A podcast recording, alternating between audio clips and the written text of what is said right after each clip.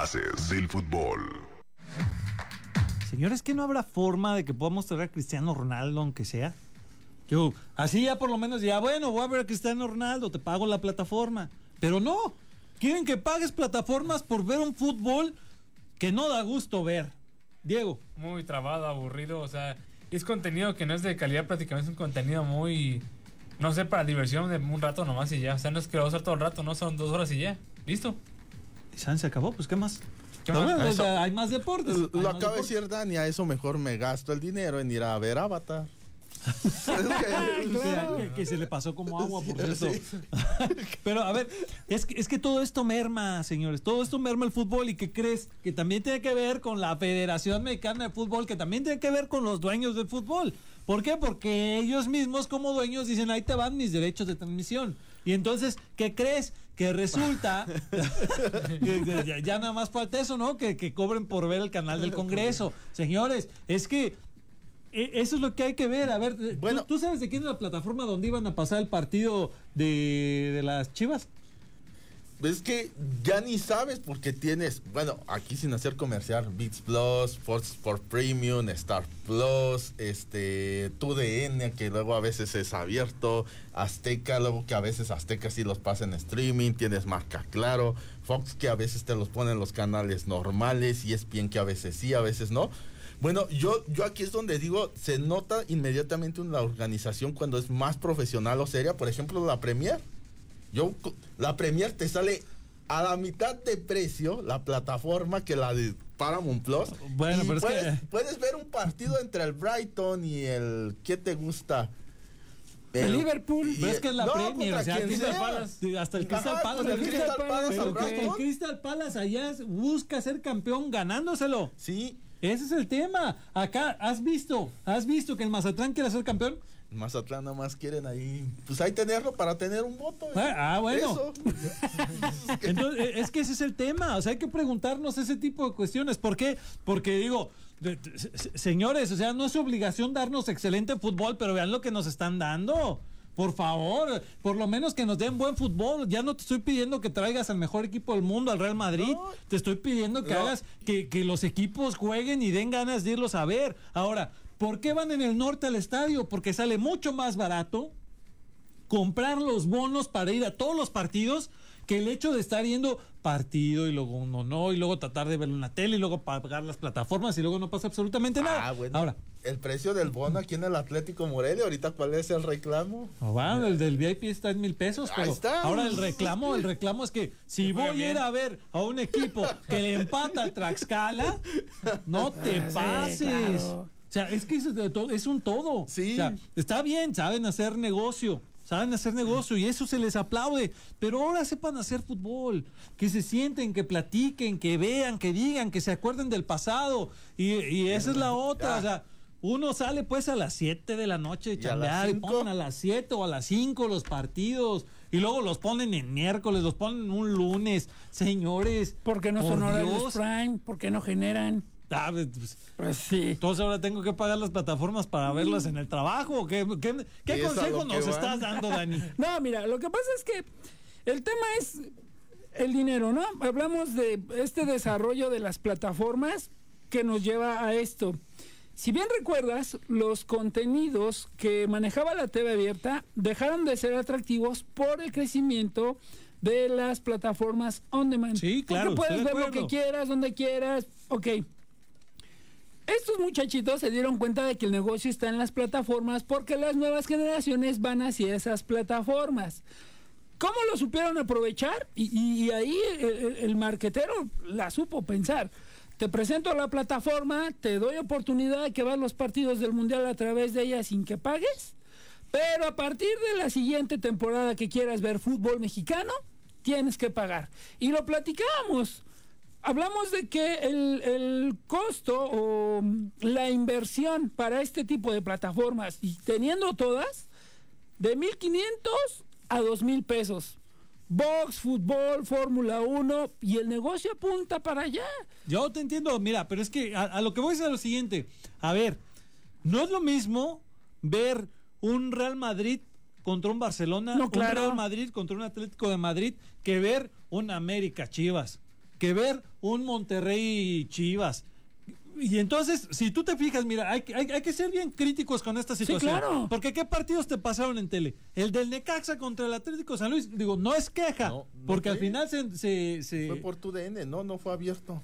No, sí, ¿Sí fue abierto? sí, fue abierto. Ese y el de Pumas nada más. Ese y el de Ah, sí, Pumas. es Entonces, a, a- a lo que voy es a, a esto. O sea, pues si estás viendo que hay equipos llamados grandes, pues por lo menos pon uno de esos.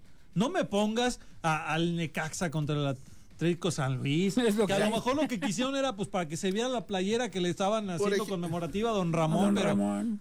Por ejemplo, ahorita que comentaban eso de que no lo quieren para todo el tiempo, en Inglaterra se dieron cuenta de eso y dejaron a las cableras, a todos estos Sky, etcétera, que por ejemplo, sabes que el miércoles juega el Manchester United y tú, tú quieres ver ese partido, por ese solo día puedes contratar el canal. Sí, claro. así, Pues el pay-per-view.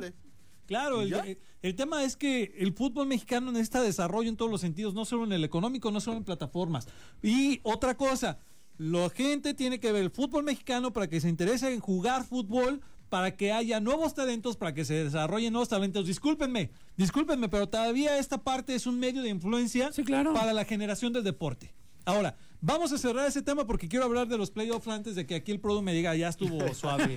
Ya Vamos a hablar... feo, eh. Bueno, para tocar el tema. Dale. Si el modelo de negocio es lana, así como lo maneja la NFL que reparte los derechos para las diferentes televisoras y ninguna tiene bronca con ninguna, pero toda esa lana que reciben también se les entrega a los equipos y por ende pueden tener una mayor prospección de jugadores y compras y por eso viene este show que también se ha generado en el entorno del draft. Si ese también fuera el Que negocio además su es más justo y más Ah, equitativo, no, por ¿eh? supuesto. Porque le dan prioridad. Sí, sí, sí, a los, a los a más los más malitos débiles. son los que van en la elección número uno y así sucesivamente. Pero bueno, en el deber ser, así debería de suceder, pero no es así. Lo que sí, bueno, pues ya nos acercamos a esta antesala de conocer quién será el nuevo campeón de la NFL con la famosa wildcard, donde vienen estos juegos de comodín, donde ya está sembrado el equipo de las Águilas de Filadelfia. Sorprendente, gran temporada de este equipo y de los jefes de Kansas City que siguen estando ahí. No, Kansas City creo que ha venido haciendo un buen trabajo. Eh, me parece que de, que de hecho, te digo pues que Kansas City fue el que le ganó a, a, a los Riders. Ya, Ya, ya. Yo ya no me voy a ningún equipo porque primero no, no avanzan los Steelers. Luego no avanza eh, los Riders. Ahora, ¿quién quién que le vaya? ¿Green Bay? ¿Qué, pa- qué pasó con Green Bay? Caminó. No, Green, Green Bay, Bay. La, Green Bay la Cruz Azul, ya, así Sí. de fácil, ya no hay que... ¿Quieren que voltee a ver que, a, que- a quién? A los... a, A los Jaguars. a- a- al A Miami. San Francisco 49ers, A los otra vez a los A los Bengalis. a los, A los a los Dolphins, Esos- a Buffalo, no se pasen, a Dallas, a los Buccaneers, por favor, no pues, o sea, a ver, de, de ahí ni uno, ni uno. Los Jaguars, para que no digan que, que no hay apoyo. ¿Qué está pasando también de repente? Acá eso me gusta más, de repente la NFL sí, sí te da un poquito más de sorpresas, pero pues lo que no me gusta es que nunca avanzan a los que yo digo, ahora sí va, ahora sí va, ahora sí va. Me parecía que había tenido una muy buena temporada los Riders, ¿eh? Me había parecido que habían tenido una Empezaron. buena- Y también era buena temporada para los Steelers porque obviamente después de la partida de oh señor Gran Big Ben Roethlisberger empieza a haber un funcionamiento y se perfilaba para estar ahí, pero al final del día no le alcanza y obviamente hay que trabajar y la responsabilidad no la toma el 100% Mike Tomlin, que es el entrenador en jefe, sino por ahí menciona que algunos de los coordinadores fue uno el que, que tuvo fallas y ahí es donde se van a sentar. Lo curioso del caso es que ayer lo mencionaban que a partir de que termina la semana 18, el siguiente lunes es un Monday Black porque hay un descabezadero total. Lo también interesante es que Aaron Rodgers no ha dicho si va a continuar o no con los eh, Green Bay Packers Siempre porque aplica. luego se nos deschaveta y dice que ya se va, que ya no quiere estar, pero tiene Siempre contrato. Recordemos que en la temporada pasada a Damante Evans fue sin duda lo que le abrió las puertas para tener puntos y estar ahí y llegar a la postemporada. Damante no se queda, se va a otro equipo y no hay con quién haga esa conexión. Entonces, pues digo, el brazo que tenía ya no lo tiene. Hoy tiene que ser más inteligente, jugar más en carrera, más estratégico, porque al final los bombazos que aventaba, pues ya no, señor. Es- No, pues al final terminó con intercepción, ¿no? Sí. Si no estoy mal. Sí, ahí sí, sí. Termina. A ver, vamos ya nada más rápidamente. Díganme quién es su favorito. A ver, ¿le ganará Prescott a Brady? Y yo creo que sí. Uy, yo creo que no. ¿No? Va a fallar otra vez. Va a fallar. ¿De plano? Sí, no le tengo Es pecho confianza. frío también, entonces. Sí, ahí- también. Ahí. Sí, no le tengo confianza al fresco. Y... Híjole.